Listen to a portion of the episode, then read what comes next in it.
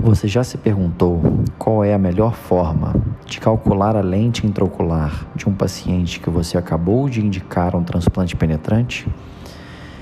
Sabe dizer ainda se é melhor realizar um transplante tríplice ou realizar um transplante e, sequencialmente depois, uma fasectomia?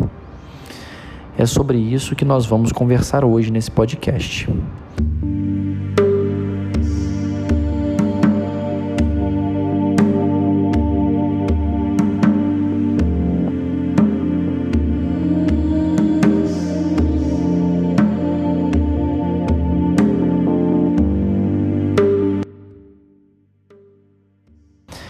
Começando mais um podcast do CEPOA, do Serviço de Córnea do CEPOA. E hoje nós temos uma convidada especial, que é a doutora Isabel Brasil, fellow do segundo ano do nosso CEPOA. Boa noite, Isabel. Tudo bem com você? Boa noite, Paulo. Tudo bem? Que bom, Isabel. Me conta mais então como que a gente estudou e quais são os artigos que a gente tem hoje falando sobre esses assuntos tão interessantes. Nós estudamos dois artigos, um da Acta Oftalmológica Escandinávica de 2006 e o outro da Seminars in Ophthalmology de 2001. O primeiro, o título é Refractive Error After Triple and Non-Simultaneous Procedures. Is the application of a standard constant keratometry value in IOL power calculation advisable? E o, o título do segundo é Corneal Triple Procedure. Isabel, e agora falando então sobre o primeiro artigo, o que, que ele realmente pondera sobre essas diferentes formas de tratar o paciente que precisa de fasectomia e, ao mesmo tempo, também precisa do transplante penetrante.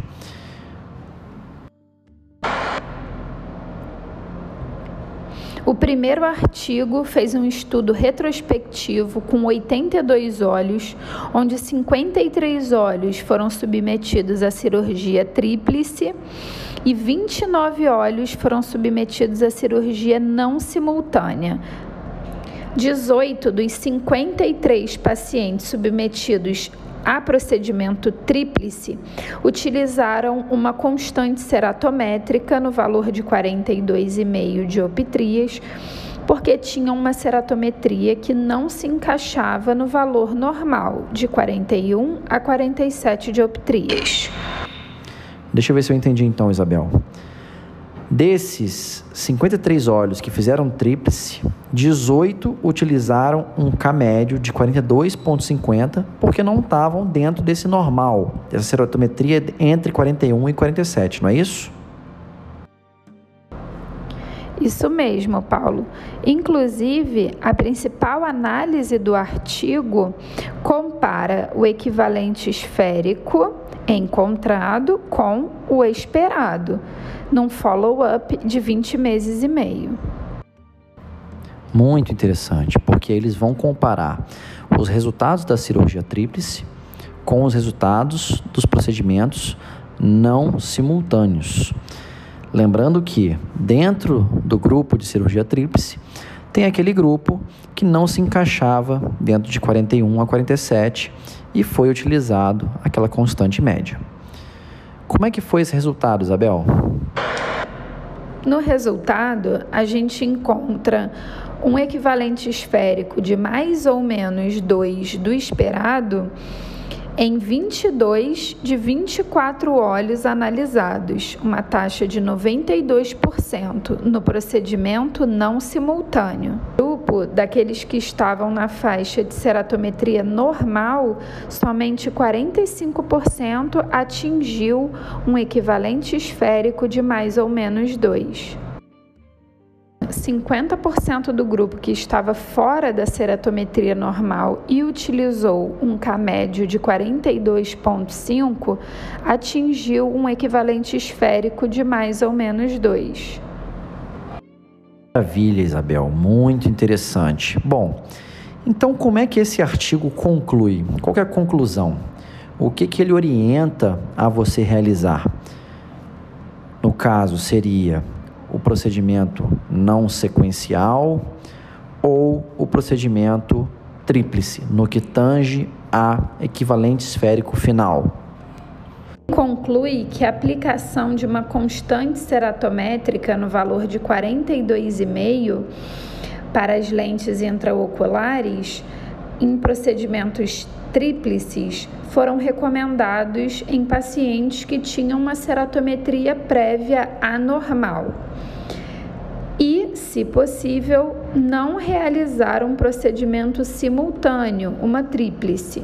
Fazer um procedimento não simultâneo, preferencialmente. Muito bom. Faz sentido, né, Isabel? Quando você faz um procedimento tríplice, você tem uma maior dificuldade de entender qual vai ser o desfecho final, já que você tem as suturas, você tem o tamanho do botão que você bota, você tem a forma de trepanação que você utiliza, se você aperta ou não aperta o ponto, se o ponto é longo, se o ponto não é longo. Então, tudo isso pode influenciar no desfecho final. Já quando você faz um não sequencial, quer dizer, quando você faz um sequencial, um não simultâneo, você tem justamente uma maior facilidade de entender qual é a ceratometria daquele paciente naquele momento. Fica realmente mais fácil e faz sentido o resultado desse trabalho. Muito bacana. Falando agora sobre o outro artigo. Quais são as principais ideias desse novo artigo, Isabel? Esse artigo de 2001 é uma revisão da literatura sobre esse vasto assunto que é o procedimento tríplice ou sequencial. E, na conclusão, ele analisa, na opinião dele, se é ideal fazer o procedimento simultâneo ou não. E que esse artigo dá algumas dicas bem legais como você diminuir a chance de ter problemas durante o procedimento tríplice. Uma ideia, por exemplo, que ele passa é que você deve controlar a pressão vítrea antes do procedimento. Ele indica que você deve fazer, por exemplo, é, uma vitrectomia do núcleo vítreo antes do procedimento. Ele também fala um pouco sobre dicas de facoemulsificação que com certeza trazem todos os benefícios da faco quando há uma visualização legal da córnea antes de você fazer o transplante. Por exemplo, quando você pode fazer uma cápsula rexis, é muito mais interessante do que fazer uma capsulotomia. Mas eu acho que esse, essas dicas não são a parte mais interessante do artigo, não é, Isabel? Eu acho que a gente quer saber aqui é justamente a questão de como calcular a lente da melhor maneira. É, realmente, uma parte importante do artigo ele dedica ao cálculo da lente intraocular. Taylor, que publicou o primeiro procedimento tríplice, implantava mais 18 em todos os pacientes. Katz e colaboradores descreveram que você medir a ceratometria após o transplante era mais fidedigno do que utilizar a ceratometria do olho contralateral ou um K médio. Porém, Crawford e colaboradores mencionaram que não há relação entre a ceratometria pré e pós-operatória por diversos motivos.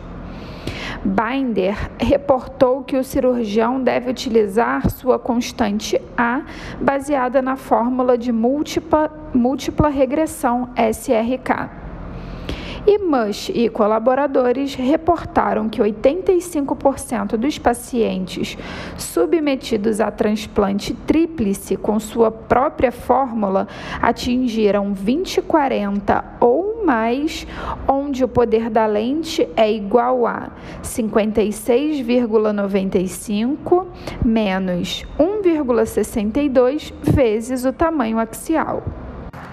Achei muito interessante essas duas formas, tanto aquela que o cirurgião atualiza a sua constante A, baseada na fórmula SRK, quanto essa fórmula do MUSH e colaboradores, que não leva em consideração a ceratometria, somente o tamanho axial. Mas conta mais pra gente, Isabel. Flowers e colaboradores compararam SRK2, SRKT, Holiday e Hoffer-K na tríplice e concluíram que a escolha da fórmula não afeta o poder da previsão. Porém, personalizar as constantes dentro das fórmulas pareceu crítico em melhorar as previsões. O autor presente fala ainda que utiliza um alvo de menos 2 para evitar hipermetropia antes da retirada dos pontos. Descreve ainda que utiliza 42 dioptrias para todos os pacientes submetidos à tríplice na fórmula SRK. Oh, Isabel, agora eu fiquei com aquela dúvida. Como que esse artigo responde àquela pergunta? Qual procedimento é superior? Qual o autor indica mais? Conta pra gente, Isabel. Na opinião desse autor, o procedimento tríplice é mais indicado na maioria dos casos, porque um único procedimento aumenta os benefícios em relação aos riscos. A maioria dos pacientes submetidos a esse tipo de cirurgia são pacientes mais idosos, com comorbidades. Um único procedimento reduziria o risco para eles, teria uma reabilitação visual mais rápida e diminuiria os custos.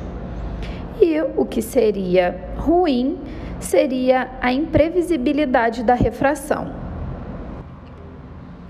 Além disso, alguns autores que ele cita demonstraram que não há risco maior ao se fazer a tríplice em relação a edema de córnea posterior à cirurgia, a opacidade de lentes. Não é isso mesmo, Isabel? É isso mesmo, Paulo. Os autores que ele cita não relataram um dano endotelial significativo ou aumento da taxa de rejeição no procedimento tríplice. Muito bacana. Queria agradecer então a você, Isabel, e queria convidar novamente todos os nossos ouvintes a participar ativamente da sessão de córnea do CEPOA, que acontecerá nessa próxima segunda-feira agora, mas lembrando, acontece de forma quinzenal. Se você quer participar ativamente, é importante que você entre no perfil, no meu perfil do Instagram, vá lá na minha bio e se cadastre no canal exclusivo para médicos oftalmologistas que está no Telegram e você consegue o link na minha bio do Instagram. Foi um prazer novamente falar sobre esse assunto. Boa noite, Isabel. Obrigado. Tudo de bom para vocês. Forte abraço. Boa noite. Obrigada, Paulo. Um abraço.